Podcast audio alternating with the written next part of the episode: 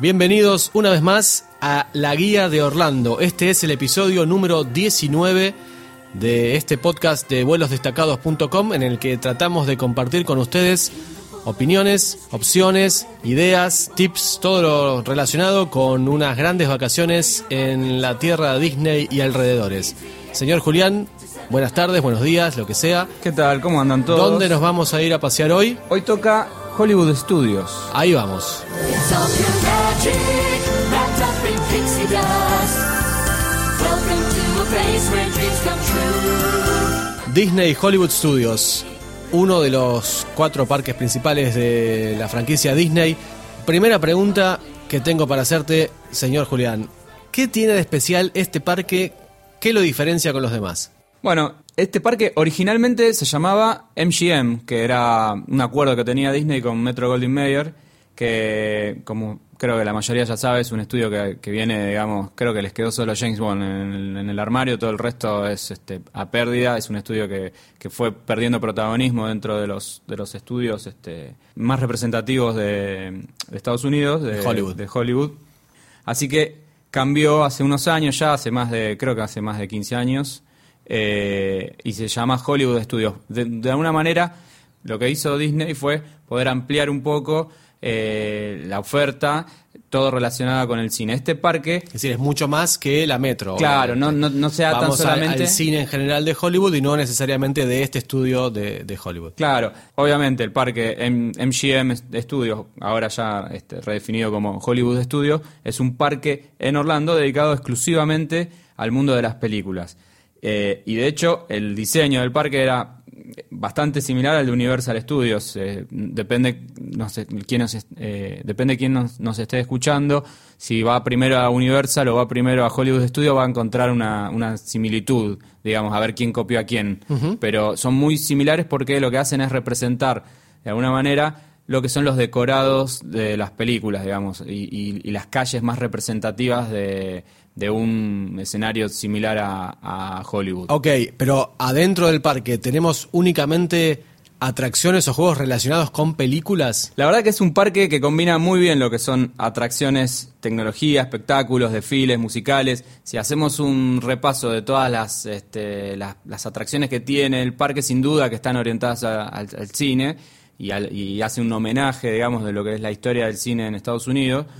Pero tiene muchísimas otras cosas que también son este, muy atractivas, digamos. Los espectáculos en vivo están muy bien y, y está muy bien pensado como para que, obviamente, esto que siempre lo mencionamos, para que nadie se quede afuera, ningún integrante de la familia se quede afuera. ahora, ahora te voy a ir preguntando con más detalle uno por uno todas las atracciones como para, para ir armando incluso una estrategia de recorrido, para ver qué nos conviene, si hay alguno que hay que dejar afuera, por cuál hay que empezar y demás. Pero antes que eso, una pregunta que no sé si normalmente lo hicimos en los episodios anteriores.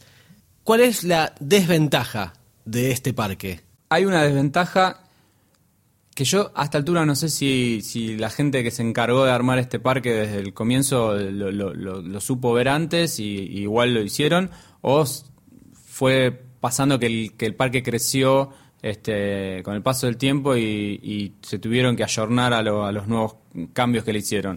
La desventaja principal es que es un parque en el que se concentra mucha gente, tiene una cantidad limitada, digamos, el espacio está bastante acotado. A diferencia, pongamos un ejemplo del parque que vos tanto amás y siempre mencionás, Epcot, donde es este, un parque en el cual vos recorres mucho, muchos metros caminando, o inclusive eh, Magic Kingdom, que, que tiene secciones este, realmente bastante distanciadas una de, la- de las otras. Este parque lo que hace es poner todas las atracciones, digamos, bastante cerca una de las otras. En lo que es el recorrido es mucho más limitado que los otros tres parques O sea, principales haciendo un balanceo, por un lado recorres menos, caminás menos, te cansás menos, pero por otro lado también estás mucho más amontonado porque las atracciones están mucho más encimadas. Claro, tiene la desventaja, o sea, es evidente que el parque al ser más chico que los otros, hay una desventaja en el sentido de que no podés, la desconcentración de gente no se siente, entonces vos cada vez que, que llegás, la verdad que la sensación es que es rebalsa de gente. Después, a medida que pasa el día, te vas acomodando, vas encontrando, eh, de hecho hay siempre estrategias como para poder recorrerlo mejor y todo, pero es un parque en el que al no tener tanta extensión, la gente se concentra mucho más. Y eso hace que vos veas gente haciendo fila para entrar a cualquier juego y de verdad es un, es un parque que muchas veces te, se complica. Hay ciertas atracciones que después vamos a mencionar que se complica poder este, hacerlas rápidamente. Personalmente, y esto ya es una opinión, yo reconozco que la primera vez que fui, medio como que, no es, no es decepción la palabra, pero medio como que me quedé con la sensación de que era muy chiquitito y que no, y que no había mucho más, que como que lo consumía enseguida. ¿Puede Claro. ser así? A mí me, la verdad es que me gustó mucho desde el principio, porque me gusta y, y creo que tiene sentido porque también me gusta mucho Universal Studios. Se ve que a mí la onda eh, películas y parque de atracciones este, es lo que más me, me gusta. Me gusta por encima de cualquier parque que tenga animales o esto de la magia, entre comillas. La verdad sí es muy frustrante cuando entras.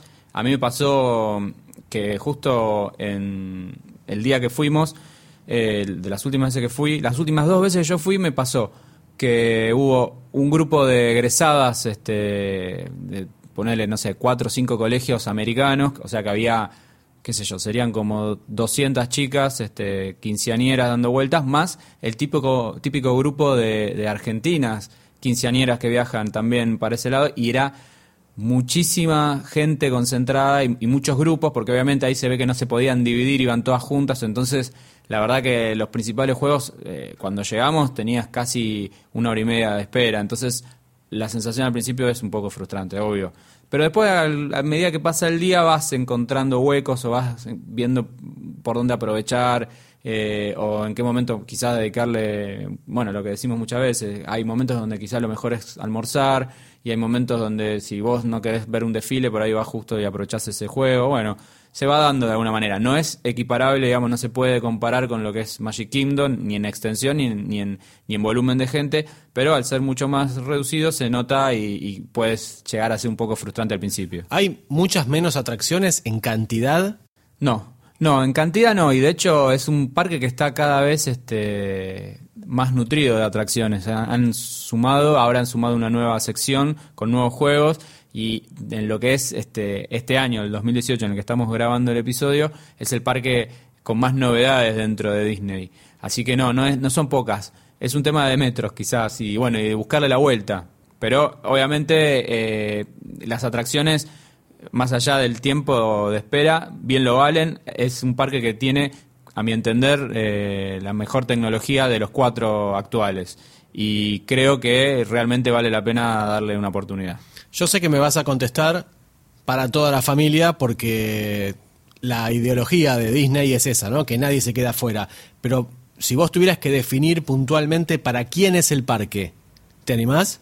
Mira, está tan bien, tan bien pensado que, que no, porque este parque además lo que tiene, que quizás hago una analogía con, con Island of Adventure o Universal y el universo de, Harry Potter, este parque tiene a Star Wars, que eso, aunque, aunque quizá para el que no es fanático no lo entienda, eso reúne una cantidad de gente eh, digamos, que, que va especialmente a, a vivir todo lo que es el universo Star Wars ahí adentro, que ya, ya con eso lo, lo hace, lo, lo- lo convierte, le da como una ventaja comparativa sobre un parque normal de Pero el que no es fanático de Harry Potter en Island of Adventure la pasa muy bien.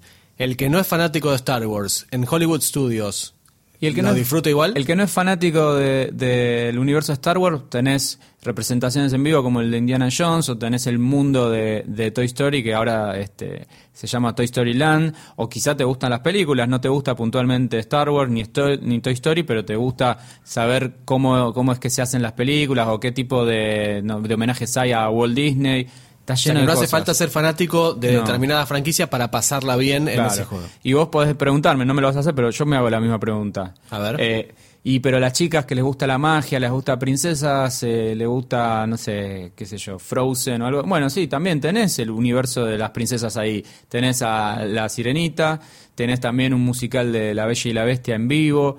Tenés este Fantasmic, que es bueno, después lo, lo- entramos más en detalle, pero es un, es un espectáculo típico de Disney, eh, súper colorido. Ok, Hay para te, todo. te propongo hacer una especie de, a ver si, si estás bien de tu memoria, y te propongo hacer rápidamente un, un ping-pong. Yo te voy diciendo el target de turismo que, que me interesa y vos me contestás si se te ocurre rápidamente cuál es el juego, cuál es la atracción que correspondería. Y luego desarrollamos cada uno de esos juegos. Dale. ¿Aceptás el desafío? Perfecto. Suponete que me gustan los juegos de vértigo. Bueno, tenés un ascensor que cae al vacío. ¿A vos qué te parece? ¿A vos qué te encanta? Sí. Me un, encanta, auto, un auto que recorre la ciudad a muchísima velocidad con música de Aerosmith. Ahí yo creo que te, te enganchas más con eso. Sí, Sí, ese lo hice.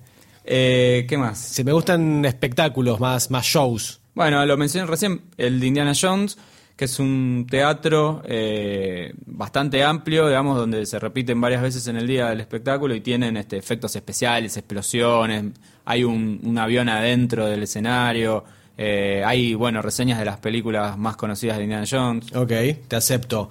Eh, una proyección 3D, un cine 3D. Bueno, así como en Magic Kingdom eh, nosotros mencionábamos el de Donald, acá tenés el de los Muppets. A mí me encanta los Muppets y me parece eh, que si bien es un- una atracción bastante viejita, todavía se mantiene y sigue sigue siendo súper este, atractiva. Musicales. Bueno, Bella y la Bestia. Tenés también el musical de Frozen. Ok.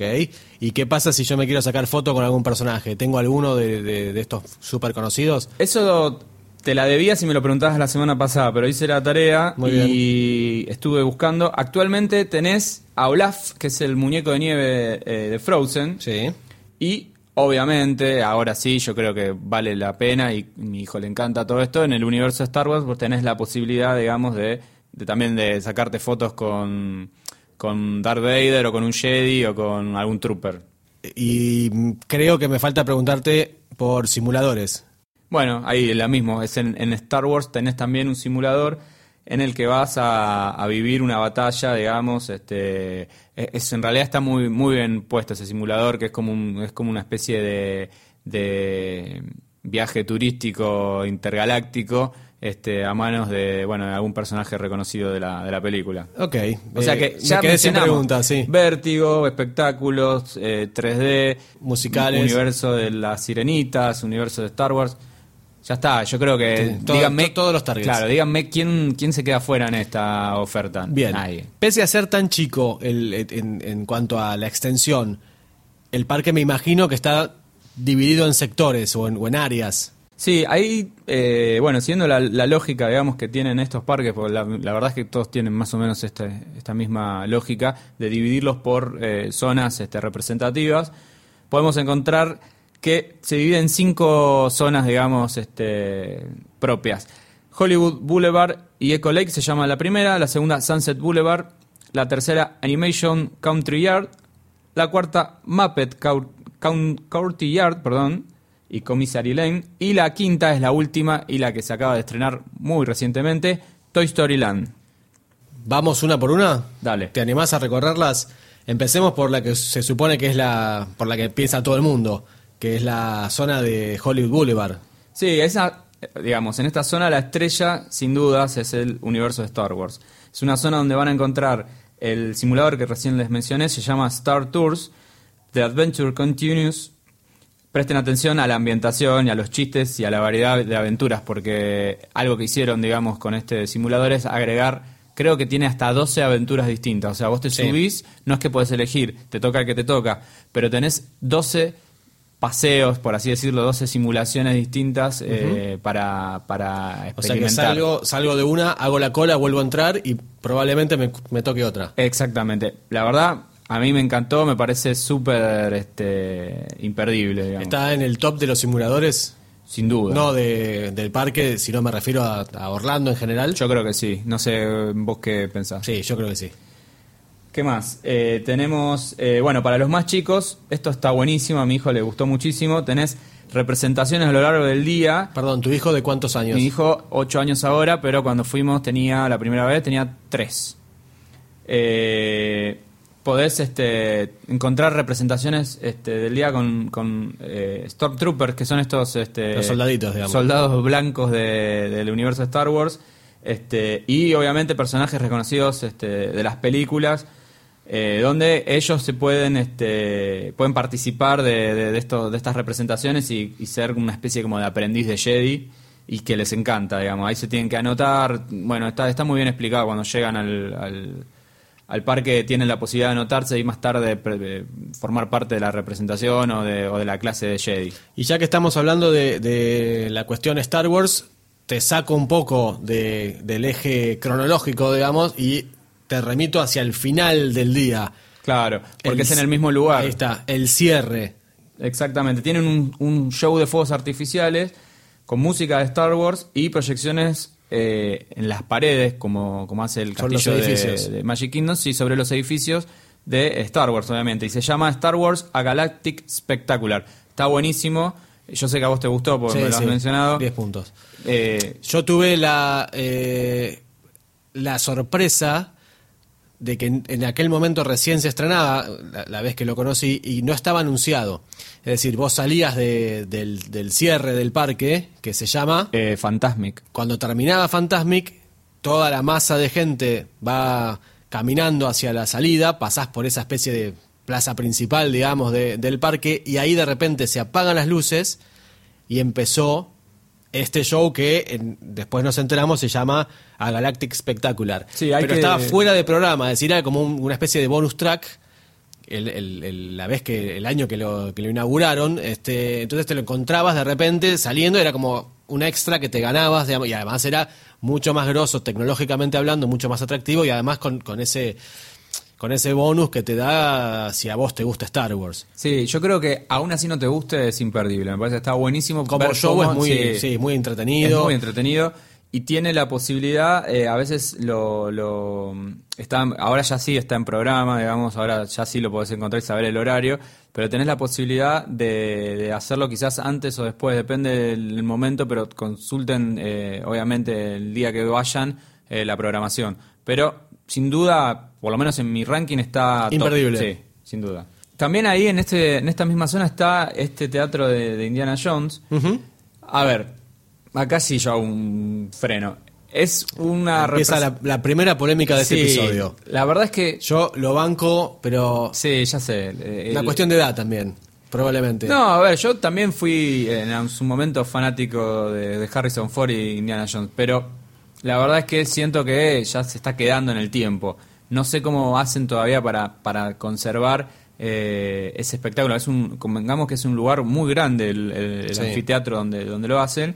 Este, y la verdad que mm, habiendo tantos personajes, tantas películas nuevas, me, me cuesta creer que todavía puedan eh, usarlo, digamos, como una atracción tan fuerte. Pero sigue, sigue en su. Es un show bastante largo, además. es un show que tiene más de. Yo creo que ya tiene. Debe estar cerca. eh, El parque eh, se inauguró en 1989. Si no es de esa época, está ahí nomás, digamos. O sea que casi son casi 30 años de un espectáculo que hace obviamente este un homenaje a lo que es este a- a este personaje y tiene fuegos artificiales, no fuegos, perdón, tiene efectos, Efectos. especiales, sí.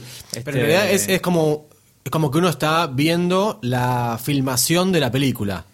Claro, al principio vos, este, no voy a spoilear obviamente, pero al principio vos pensás que es una representación eh, de Indiana Jones y después vos formás parte también de lo que se está viviendo en el escenario. No sé, ¿será que a mí me han gustado mucho cuando era chico las películas de Indiana Jones? ¿O será que fue eh, la primera atracción que yo hice, la primera vez que fui a Disney, el primer día como Walt manda, fui a Magic, pero el segundo día fui a Hollywood Studios y la, el, primera, la- el primer juego, la primera atracción que hice en Hollywood Studios fue el de Indiana Jones. Quizás sea por eso, no, no, no te lo puedo explicar demasiado, pero para mí es... Yo lo banco, no, no, No, no, veo, no veo por qué estás tan en contra. No, no es que esté muy en contra. Yo creo que. ya Vos lo tirarías de- abajo como, Y yo como ya- el otro de los dobles de los autos. Quizás yo haría, si siguen con la onda de Star Wars a full, haría una representación grosa, eh, porque sé que la tecnología la tienen. Pero quizás ya tenés demasiado Star Wars. Bueno, está bien. Quizás este eh, Star Wars le gana a Indiana Jones, no lo sé. ¿no? Es, es- ahí es medio como que es una discusión en una heladería, digamos. Cada uno va a defender los gustos que, que quiere elegir. La verdad es que yo creo que es un lugar, hablábamos de lo, de lo acotado que es en metros este Sí. parque, y me parece un lugar muy, muy grande para la representación de Indiana Jones. Pero o sea, que vos lo tirarías acá. abajo y pondrías tres kioscos distintos. Ya me imagino los haters de Indiana Jones que Sí. me, me van a venir a buscar a casa. La verdad, no, no, no, no, no me lo tomen, no me tomen tan en serio estos consejos que estoy dando. Te Bueno, propongo escaparnos de esta polémica para no seguir complicándonos. Vamos a otra zona. Eh, Sunset Boulevard, ¿te Sunset parece? Boulevard. Bueno, acá están las tres atracciones principales, por lo menos a mi entender, del parque. A ver. La primera, Rock and Roller Coaster Starring Aerosmith. Este es una atracción que es una montaña rusa cerrada, eh, que tiene sus años, pero Cerrada significa bajo techo. bajo techo, exactamente. No es que vas a, a el- sentir el viento en la cara. Eh, tiene unas particularidades. Es, si bien tiene ya sus años, eh, sigue vigente. Está muy bien la presentación que hacen esta banda tan, este, tan importante en la historia del rock. Y tiene como particularidad que primero el carrito en el que vos eh, viajás hace una aceleración en creo que en menos de 5 segundos. Récord, no sé muy bien cuánto es la velocidad que llega, pero es muy, muy. Se, se- se siente, digamos, por o eso. sea que salís despedido. Exactamente, por eso siempre Comparable cuando- con Hulk. y quizás sí, por, sobre todo sí por el por el por el récord en el que toma velocidad. En Hulk, es lo mismo. Hulk me refiero a la montaña rusa que está en Island of Adventure. Claro, Hulk es abierta, pero la forma en la que vos arrancás no hay no hay no es el típico eh, castigo que, que sentimos quizás los que los que no nos gusta mucho que sea muy lento y de golpe empezás O a sea que no, caer. no es que subís hacia, hacia el infinito, allá bien No, arriba no. y de ahí te tiras, sino que de repente vos estás sentado, inmóvil, te pones bien el, el- el- no es el cinturón, sino la, la, la- la carcasa esa que te cubre como para no... Bueno, ahí siempre es aire. importante que lo tengan en cuenta en cualquier parque, es, de- eh, es proporcional, a la carcasa que te pongan es proporcional a la velocidad y el En vértigo la- que vas a sentir. En la entrada, por lo general, en la entrada de estas montañas rusas o, o- o atracciones de super vértigo, hay un- una, una réplica de lo que es el carrito. Vos te podés sentar y ponerte el, el super cinturón ese que te cubre completamente para que vos te sientas exactamente igual como vas a estar adentro del juego. Si vos ya te sentís incómodo cuando estás en- ahí afuera en ese probador, no entres porque adentro va a ser peor todavía. Es verdad. Bueno, la única diferencia, pero por, por si a alguien le interesa saber, no, no salís para arriba como, como Hulk, sino que en esta es, es una aceleración eh, horizontal. Horizontal. Pero bueno, es más Es un auto que, que sale, sale Y sale está bueno que bajando. vos, a la velocidad que vas, vas escuchando una canción. Este, Sí, que va cambiando además. Que va cambiando, exactamente. Para mí, súper recomendable. Pará, pregunta clave en el concepto de mi hija. ¿Te pone de cabeza, sí o no? Sí, te pone, da, sí, da una vuelta. La verdad, yo cuando las veces que lo hice creo que cerré bastante los ojos. En su momento no pude disfrutar el paisaje, digamos. Pero sí, te pone de cabeza. Es, es una atracción fuerte, si se, pudiera catalogar de alguna manera. Es una atracción fuerte. Para los que tienen vértigo no es recomendable, obviamente. Pero si están en, están en Orlando, están de vacaciones, están en, en Bermudas, eh, todavía no comieron, está todo el viento a favor como para que experimenten esto y saben que después no lo van a volver a hacer por unos cuantos años. No es para todo público, claramente, por el tema este de- del vértigo. Tampoco es para todas las edades.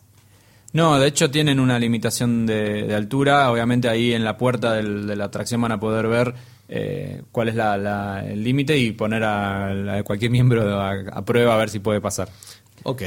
¿Qué más así de, de- de vértigo tengo en esta zona de Sunset Boulevard? Bueno, acá tenés uno que a mí me encantó, que solo lo pude hacer una vez porque mi familia no estaba muy, este, ninguno de los integrantes este, o no podían por la altura o no querían, que se Acá llama The abrimos- Twilight Zone Tower of Terror. Abrimos el segundo, el segundo, la segunda polémica del día, te dije. A mí me parece que es el símbolo de este, de este parque, la Torre del Terror. Es decir, si vos lo eh, cada vez que, que representan a este parque, vas a ver el- la imagen de la Torre del Terror. Para mí es un juego que está absolutamente sobreestimado. Para mí no vale lo que, lo que es. Pero No, yo salgo con los tapones de punta. ¿eh? Me parece, a ver, es un icono del parque sin duda, lo ves inclusive Exactamente, por eso creo lejos que de... está- está fuera de- Llegando de- al parque ya lo ves, digamos, o, ya o tenés publicidades Sí. inclusive. Sí, sí, sí. Eh, hace un homenaje a unos programas, este, creo que si no me equivoco eran de la década del 50, Sí. en la televisión que eran este, de terror, o bueno, de,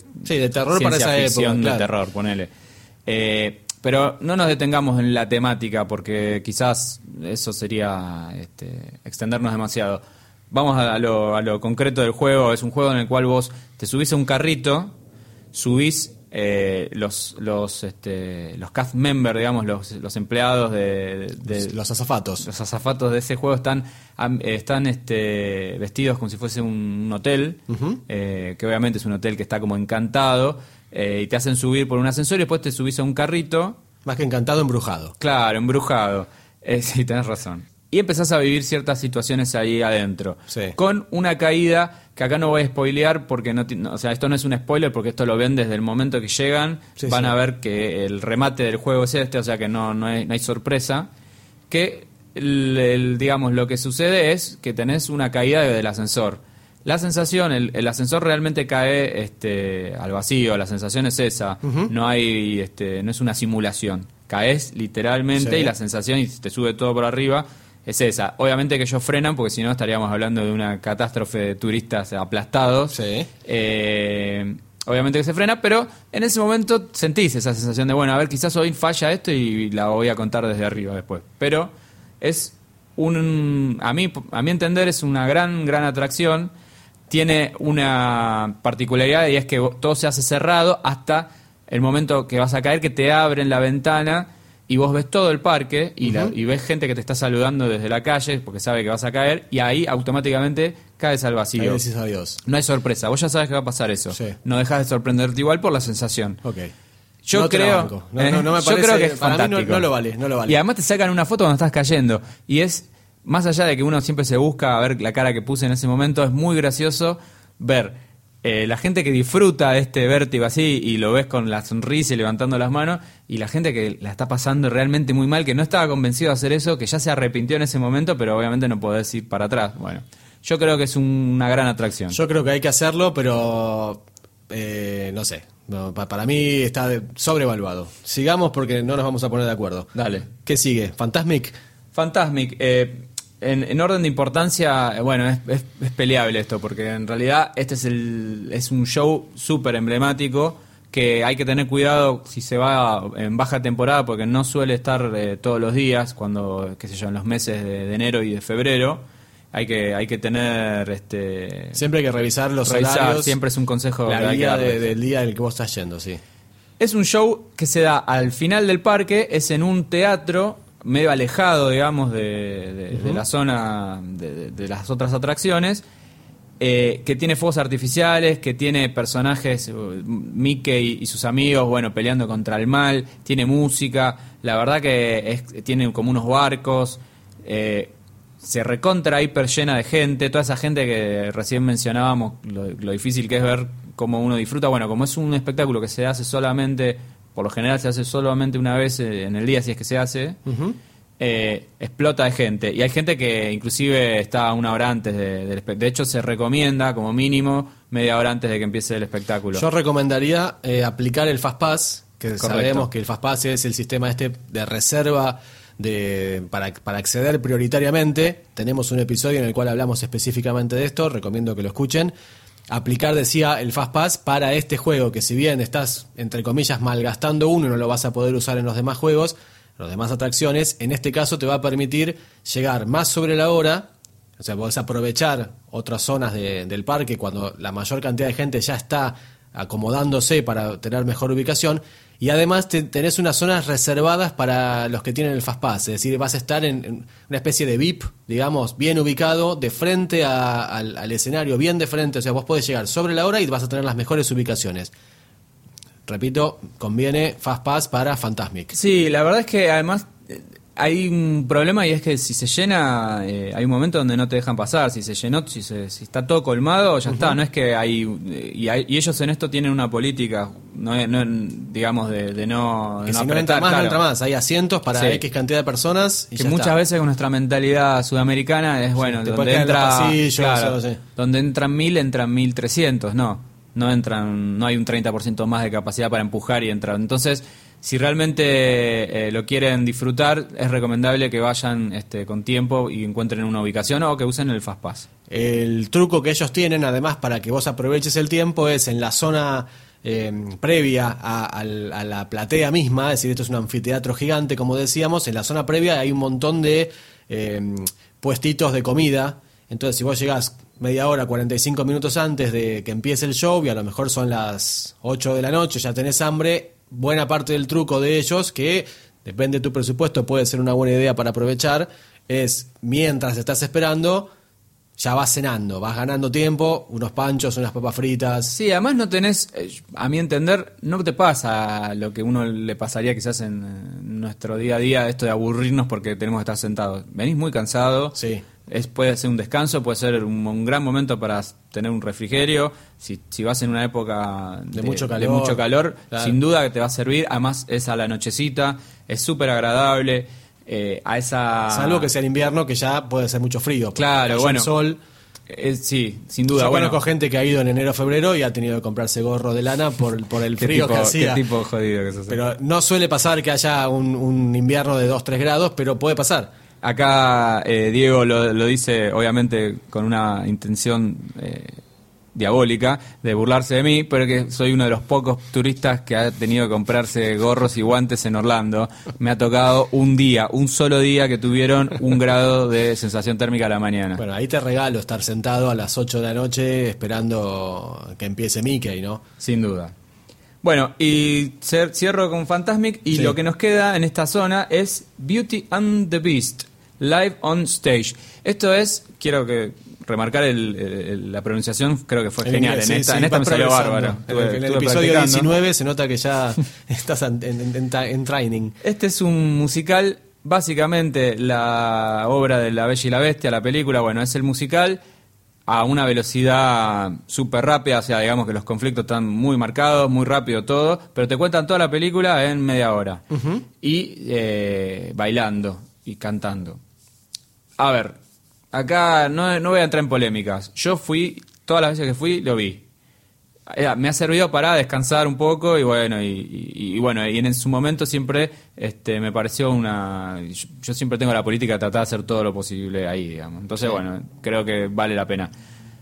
Gente que no le interese los musicales abstenerse no, no, no hay mucho más para hacer ahí. Pero si vas con chicos, si vas con chicos creo que es una oportunidad para que si, sobre todo si tenés hijas que les guste este eh, los musicales eh, y bueno es una gran oportunidad para, para que lo puedan ver. Pero no hay ni fuegos artificiales ni es más no cantan tampoco ellos o sea son eh, están haciendo playback. Sí están vestidos de la bella y la bestia porque es lo que uno se supone pero no hay no hay mucho más sin duda que tengo los haters de, de Indiana Jones por una esquina y ahora veo ahí llegando rápidamente los haters de, de La Bella y la Bestia que no, no van a permitir que yo diga eso. Bueno, para mí no es una atracción principal, digamos. Por eso la mencioné en último lugar. eh, hemos dicho que el show del Rey León, que está en Animal Kingdom, es a un nivel muy grosso. A nivel Broadway, quizás. Sí, porque además son ellos los que están cantando, es distinto. Esto no la está- puesta en escena es otra cosa. Para vos esto es menor No, al Rey sin León. duda, sin duda. Estamos hablando de años luz de diferencia. Sin duda, ¿eh? Pero, bueno, acá lo tienen si quieren. Es, otro anfiteatro gigante, No tan grande. no, no tan grande, pero no es tan grande como el de Fantasmic, pero sí es un lugar enorme. Es un lugar enorme, eh, hacen representaciones, creo Son que... varias por día. Sí, cada 45 minutos o algo así. Tendrían que, depende obviamente del día que vayan, cuánta gente Siempre hay. hay que revisar el- Siempre hay que revisar, la guía. pero es un buen lugar para descansar también, al que no le interese puede ir, digamos, este y, y bueno, los chicos les va a gustar, lo van a ver igual. Ok. Sigamos, ¿Nos vamos de esta zona? nos vamos. ¿A dónde vamos? Vamos a Zona Animation Country Yard. Esta es, sin dudas, una de las zonas dedicadas para los más chiquititos. Ok.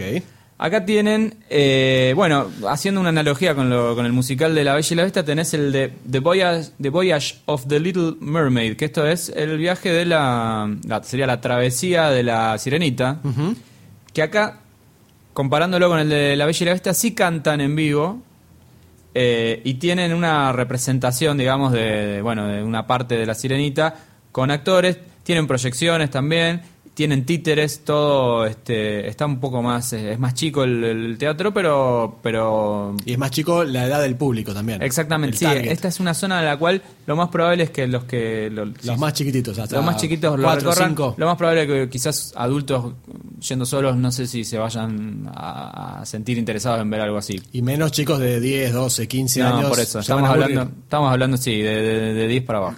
Ok. Dame otro de esta zona. Tenés eh, Disney Junior Live on Stage. Esto es el, el universo de, de Disney Junior.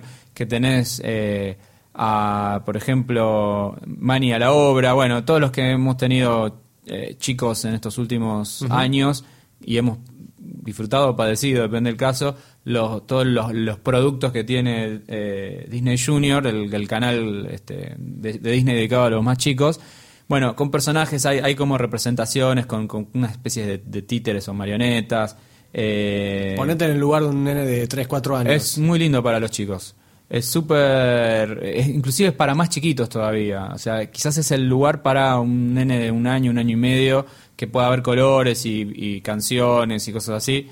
Eh, obviamente, público más adulto, a abstenerse de esto, no, no hay nada no hay nada que hacer. Hay este, unas, este, como, como, bueno, cast members de ahí que la agitan, digamos, bailando con canciones y todo. Pero es un lugar para descansar con los más chiquitos. Ok. ¿Algún otro en la zona que eh, puedas recomendar? No, después tenés Walt Disney Present. Este es el, este es uno que es muy antiguo, creo que es de los primeros que hay este- desde que se abrió este parque. Que ya me imagino que vas a pedir que también lo tiren abajo. No, no, no creo que lo puedan hacer. Para más debe estar congelado a vuelta ahí, ¿no? Eh, pero es el que narra la, la historia de Walt Disney y de cómo fue este que él eh, empezó a desarrollar este, este mundo, digamos, este, tan espectacular.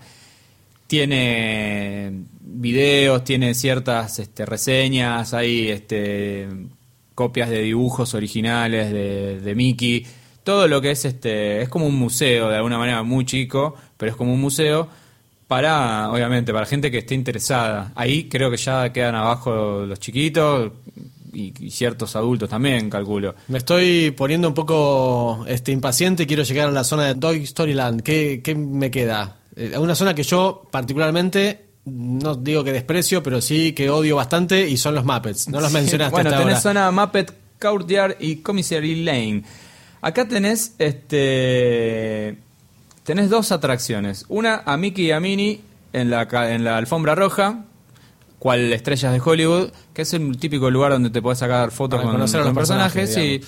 Que ahí vas, vas a Solo estar para entendidos, media solo hora, para 40 fanáticos. minutos esperando para sacarte la foto. Claro, que, acá yo rompo, rompo toda la magia, públicos, ¿eh? ¿no? Rompo toda la magia. Escuchen lo que voy a decir. Para mí es estar una hora esperando a sacarte una foto con un con un muñeco o con un tipo vestido de muñeco. Explicáselo a un nene de 5 años. Bueno, bueno, yo lo hice y fue, todo un- fue todo una crisis. Se, se asustaron los nenes con el muñeco, digamos. Pero bueno, también. Acá soy yo que ya estoy Ah, pero no rompamos, eh, rompiendo la sí, magia, no, no la voy a romper. Es el entonces Hay que hacerlo. Edita sí, esto, sí, no, lo muestres. ponemos, es el fantástico momento en el cual vos podés sacarte una foto con Mickey y con Minnie Ahí en la está, alfombra esa roja. es la digamos. forma de, de- de expresarlo. Perfecto. No es comparable con Star Wars, por supuesto. Mickey y Minnie se lo llevan todo, digamos. Bueno, Sin duda. Pero bueno, pa- eh, si, si podés evitar la situación porque no tenés un chico que está en esa edad, lo salteamos. Exactamente. ¿Y los Muppets qué onda? Tenés el cine de los Muppets, yo lo rebanco, la Mm. bandera en alto, me encantan los Muppets, me parecen fantásticos. Tenés un típico cine muy similar a la experiencia de Donald eh, en el de Magic Kingdom. Sí. Me refiero a esto de ponerte los, los anteojos eh, 3D y vivir una experiencia de adentro en el teatro, en, en un cine, eh, que buenamente te, te muestra un poco un- una, una aventura de los Muppets. Recomendadísimo y además no necesitas tanta espera, o sea que puede ser una buena alternativa cuando ves que está abarrotada las otras atracciones. Los Muppets te sirven para ir calmando un poco la ansiedad. Y ahí llegamos, entonces sí, a la zona Toy Story Land, que la única contra que yo le encuentro es que reemplazó una atracción que a mí me había gustado mucho y era la zona de eh, los dobles de riesgo. Los autos que iban a mil kilómetros por hora chocaban entre sí, salían volando entre fuegos y qué sé yo. Ese show para mí había sido genial. Evidentemente no les rendía, era un show muy caro por la cantidad de, de actores en vivo que tenían, por todo el despliegue escenográfico, la cantidad de autos, los efectos especiales. Y además era un show relativamente largo, eh, un show que tardaba, que te llevaba Sí, como se- 40 se minutos. daba o- dos o tres veces por, por, por día, era muy, muy largo. A mí me encantaba porque volaba el auto y te mostraban cómo filmaban cuando un este, auto hace determinadas maniobras. Además, algo bien cinematográfico, bien relacionado con Sí. eh, Hollywood, las películas de acción de Hollywood. lo- lo- los, los yankees aman destrozar los autos en las películas. Esta era la forma, te mostraban cómo lo hacían, eh, te mostraban trucos detrás de escena. Para mí era, era muy valioso. Lamentablemente, yo creo que no les daba el, el presupuesto, digamos, para seguir sosteniendo algo así tan caro. Eh, lo dieron de baja, estuvo cerrada la zona esta durante un tiempo largo y ahí en ese sector construyeron lo que ahora conocemos como Toy Story Land. Por Sí. favor, describinos qué nos encontramos para los fanáticos de Toy Story. Bueno, obviamente todo el universo Toy Story lo, lo que hicieron fue, ellos tenían una atracción principal que era la que se llama Toy Story Manía, que es posiblemente la favorita de todos porque es En la zona Pixar de, de- Claro, dejó de ser así, claro, dejó de llamarse Zona Pixar y ahora se llama Zona Toy Story Land. Y lo que hace es un, es un juego que en el que vos, primero que entras en todo este universo que creo que a todos nos gusta de Toy Story, es un lugar donde vos haces, este, practicas como tiros, este, eh, bueno, no, no lo voy a spoilear, pero eh, tiene efectos especiales eh, muy, muy buenos, digamos, y tenés, este, obviamente, todos los personajes conocidos. Después tenés Alien Swirling Sources. Esto es una calecita, ni más ni menos que una calecita, pero con los típicos marcianos de, de Toy Story, estos este, verdes, Sí. este, creo que tienen tres ojos, Sí. son muy graciosos. Bueno, eh, es un gran momento también para poder eh, mandar a los chicos a, a disfrutar ahí y uno se toma una, una gaseosa tranquilo.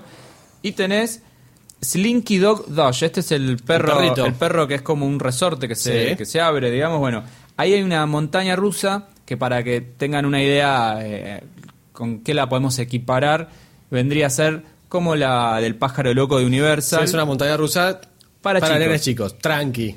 En Magic Kingdom tenés la de Goofy también, que Sí. es similar, digamos, para que tengan una idea. Es O una sea, es como recomendable para nenes de 5 o 10 años. Es, es recomenda- yo creo que es recomendable para todos, pero creo que lo van a disfrutar sobre todo los chicos que se quedan afuera de las, de las montañas Sí, rusas más, más no tiene una subida demasiado empinada, la caída no es tan, eh, Claro. tan acelerada, no te pone de cabeza. Pero ellos lo van a recontra disfrutar. Bien. Y recomendable también en esa zona es ver todos los personajes que van apareciendo. Están los soldaditos verdes Sí. este, eh, que hacen como desfiles. Te aparecen sorpresivamente. Eh, exactamente. Vos estás caminando ahí o haciendo la cola y de repente te aparecen y además eh, muchas veces tienen eh, como esa actitud de, de- de- de interactuar con la gente y de posar con la gente y, y es, es una parte, digamos, que te entretiene mientras es- estás caminando de, de juego a juego o mientras estás haciendo las esperas.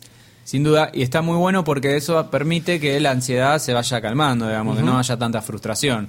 Que es lo que uno aprende con el correr de los días este, en esos parques, donde si uno va con la, si la ansiedad va primero, la frustración llega más rápido después, porque porque no podés hacer todo y porque además hay que esperar para todo. Bueno, hay determinados detalles de cosas, por ejemplo, algo que, que he hablado con, con varias personas que, que les gusta cómo decoraron, hay, un sector en este parque que está decorado las, este, los arbustos, eh, haciendo un homenaje a la película Fantasía, que es una película clásica de, de Disney, que tiene como más de 60 años, Sí, de creo. los 60 debe ser. Y los arbustos están este, podados de una manera que parecen lo- los, este, los cubeteros de agua, de- Ajá. típicos de la película. Bueno, hay mil cosas así que uno va encontrando detalles y puede servirle como para, bueno, sacarse fotos y, y, bueno, y apreciarlo de una manera. O los desfiles inclusive, eh, los típicos desfiles que también hay en el día, que no, no los menciono demasiado porque me parece que son más de lo mismo. En realidad, o sea, ya en el capítulo de Magic Kingdom lo, lo hablamos, pero bueno, es un, es un desfile de personajes clásicos, digamos, de, de las películas. Y eh, obviamente todo eso hace que el parque, sí, más allá de que sea chico, ayuda que colabora que se pueda pasar eh, y sea menos, digamos, que no sea una mala experiencia. Yo quiero decir que agradezco a la- al management actual de Disney por haber creado esta zona. La primera vez que yo fui, en el 2015, eh, el- lo que en aquel momento se llamaba el área Pixar, era bastante chiquitito y no estaba a la altura de lo que Pixar significa, no solamente como productora, sino además como, digamos, en el contexto Disney, recordemos que Pixar salvó a Disney de, de la quiebra. Cuando Disney y Pixar se fusionan, uno de los este, grandes méritos de, de Steve Jobs, eh, Pixar termina lanzando al mercado grandes películas que, que son mega éxito comerciales. Y eso salva a Disney de la quiebra. Que le hayan puesto en aquel momento, digo, apenas un pasillito con tres o cuatro juegos y conocer a, los muñequitos de Toy Story o conocer a Buzz Lightyear, era como muy poco en el contexto ese, es decir, en referencia a lo que Pixar realmente significa para Disney. Con la destrucción de los de, de- de este juego, esta atracción, de los dobles de riesgo y la construcción. de- Reemplazo, porque si sí destrucción suena. bueno, lo tiraron abajo y construyeron otra cosa arriba. Pero bueno, eh, con la creación entonces de, de esta zona Toy Story Land han hecho justicia y han puesto a, a Pixar a la altura de realmente de lo que se merece. Este es, fue mi disclaimer eh, en, en- en lo que cierro como polémica del Y día. había un playground que era de querida encogida a los niños, Sí. que lo volaron También también. voló. Sí, era un playground, nadie, nadie iba a pelear por ese playground. estaba muy bien. A mí me parece que estaba muy bien, pero bueno, obviamente no hay lugar para todo. Quizás la única crítica que le podríamos hacer es, bueno, ¿por qué no mandaron un predio un toque más grande? como ¿Por qué para- no compras el, el terreno de al lado? Exactamente. ¿Por qué no sacas esa familia que está viviendo ahí al lado de, de Toy Story Land? Para terminar con las polémicas, vamos a algo en lo cual, en lo cual siempre nos vamos a poner de acuerdo. Morfar. ¿Dónde comemos? Sin duda. Bueno, acá yo voy a arrancar, eh, no voy a mencionar muchos, pero voy a destacar uno en, en particular porque yo creo que si uno, no sé si van a llegar a esta situación, pero si llegan a tener unos dólares extra, no gastaron en algo que creían que iban a gasta- gastar, o los tienen guardados y es hora de darse un gusto, hay un restaurante que se llama Sci-Fi Dine. Ok. Eh, no me pidan que lo deletré de nuevo. Después en las notas del programa lo, lo van a poder encontrar porque esta es la, sci-fi- tercer- es la tercera vez que lo estoy por pronunciar. Ustedes no lo escucharon, pero ya me editaron tres veces. No puedo seguir más así. Entonces, Sci-fi de ciencia ficción. exactamente, ahí está. eh. Por favor, Diego, gracias por, por acompañarme en este momento este, tan complejo. Hagamos algo más fácil. Describime con tus propias palabras de qué se trata, cómo está ambientado. Este restaurante es una réplica, digamos, de una función nocturna de autocine.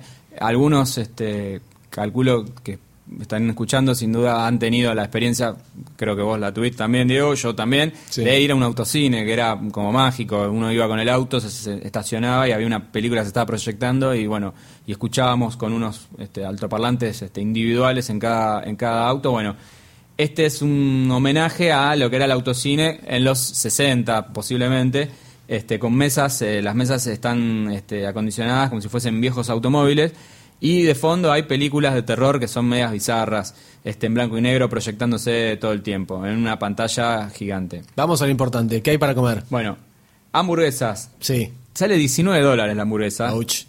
Por eso yo les digo, solo es, solo sirve ir si tienen un presupuesto extra para, para darse un gusto. Es más la ambientación, la comida está muy bien, pero bueno, estamos hablando de casi el doble de lo que puede llegar a salir una hamburguesa en otro lado. Claro. Y ni hablar si tenés el plan de tupper, de ir con el tupper y los sanguchitos. Exactamente. Tienen que fijarse a ver si entran en el plan de comidas. eh, yo creo que, que, que sí, pero... Pero depende, no en el plan básico, sino en, uno- en un plan este, un poquito más elevado. Bueno, hay, Hay que que está de revisar. más que revisen, se fijen por ahí, quizás ah, lo amplían en algún momento. Hay ofertas también que a lo mejor pueden aprovechar y a lo mejor conseguís el plan de comidas, el, el más power de los dos que tienen, a, a mejor precio. Depende de la época en la que viajen. Octubre es una buena fecha para conseguir plan de comidas. Sin dudas. Bueno, o sea, pero estamos hablando de un precio grande, o sea, Algo un, poco más, algo un, poco, algo un 19, poco más barato, no sí, sé, unos sándwiches, un... Podés comerte un sándwich por 15 dólares, pero todo esto siempre es más taxes, más la bebida. Pero para que tengan una idea, digamos, el, no va a bajar de los, de los 25 dólares Por persona. persona. Ok. Entonces,